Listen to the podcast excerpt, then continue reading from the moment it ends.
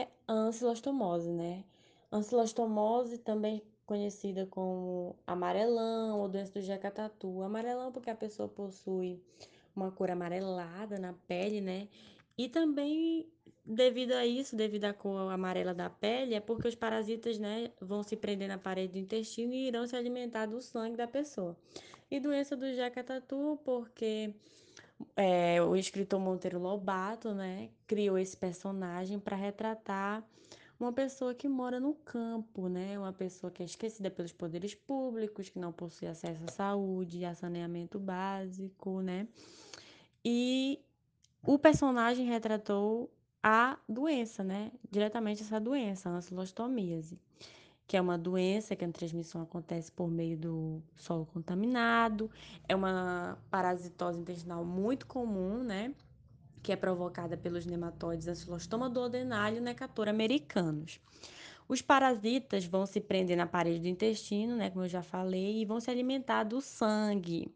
E em situações mais raras, pode aparecer na forma pulmonar, que é quando ocorre a migração de grande quantidade do verme do sistema digestório para o pulmão. E de acordo com a Organização Mundial de Saúde, é, a infecção crônica é a mais comum em humanos, com estimativa de 740 milhões de casos, principalmente nas áreas rurais. Os sintomas da ancilostomose. Bom, a ancilostomose é uma parasitose sendo seu quadro clínico gastrointestinal. Os sintomas eles são mais característicos quando o parasita migra para o sistema delgado.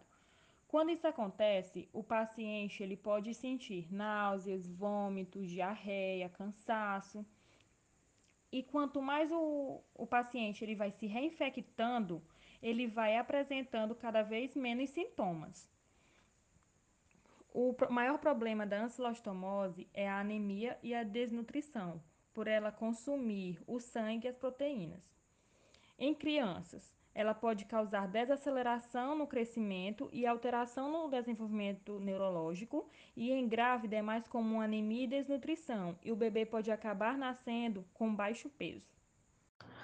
Os ancilostomídeos apresentam um ciclo biológico direto, não necessitando de hospedeiros intermediários. Durante seu desenvolvimento, duas fases são bem distintas, bem definidas. A primeira, que ocorre no meio exterior, e a segunda, que se desenvolve no hospedeiro definitivo, que é obrigatoriamente de vida parasitária. O início do ciclo ocorre quando os ovos dos ancilostomídeos são eliminados com as fezes do indivíduo parasitado, caindo em um local úmido com a temperatura entre 25 e 35 graus Celsius. Os ovos embrionam e, um, e entre 24 e 40 horas depois liberam as larvas rabditoides.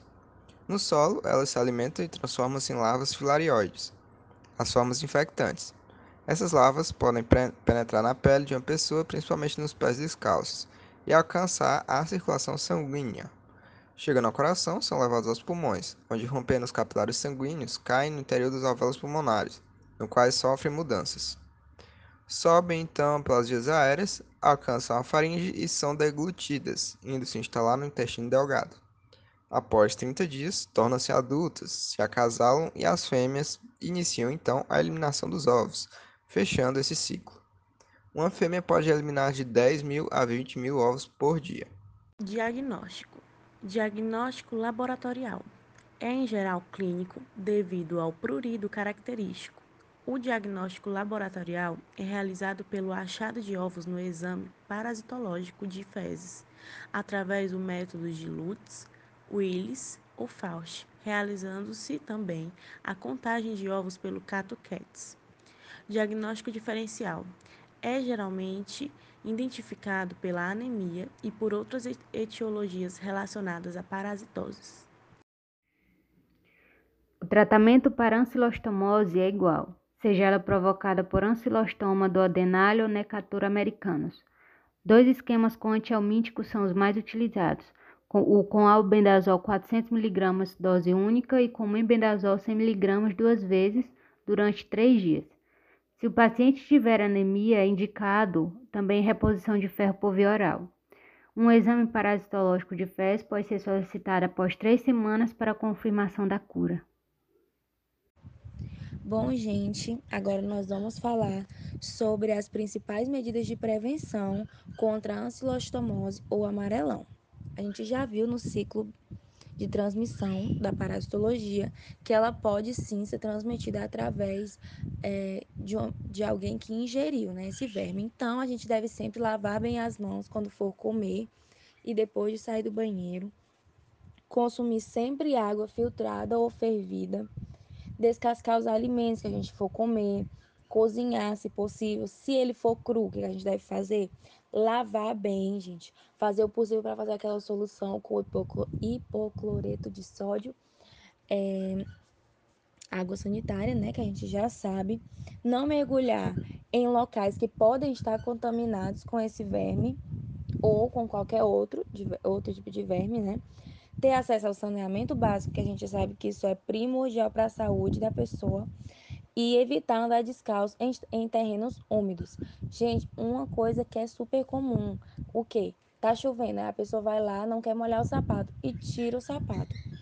Eu sei, ninguém quer molhar o sapato, isso é lógico, né? Mas aquilo também é uma forma de proteger a sua saúde, porque pode sim você pegar uma, uma doença dessas por causa disso, né?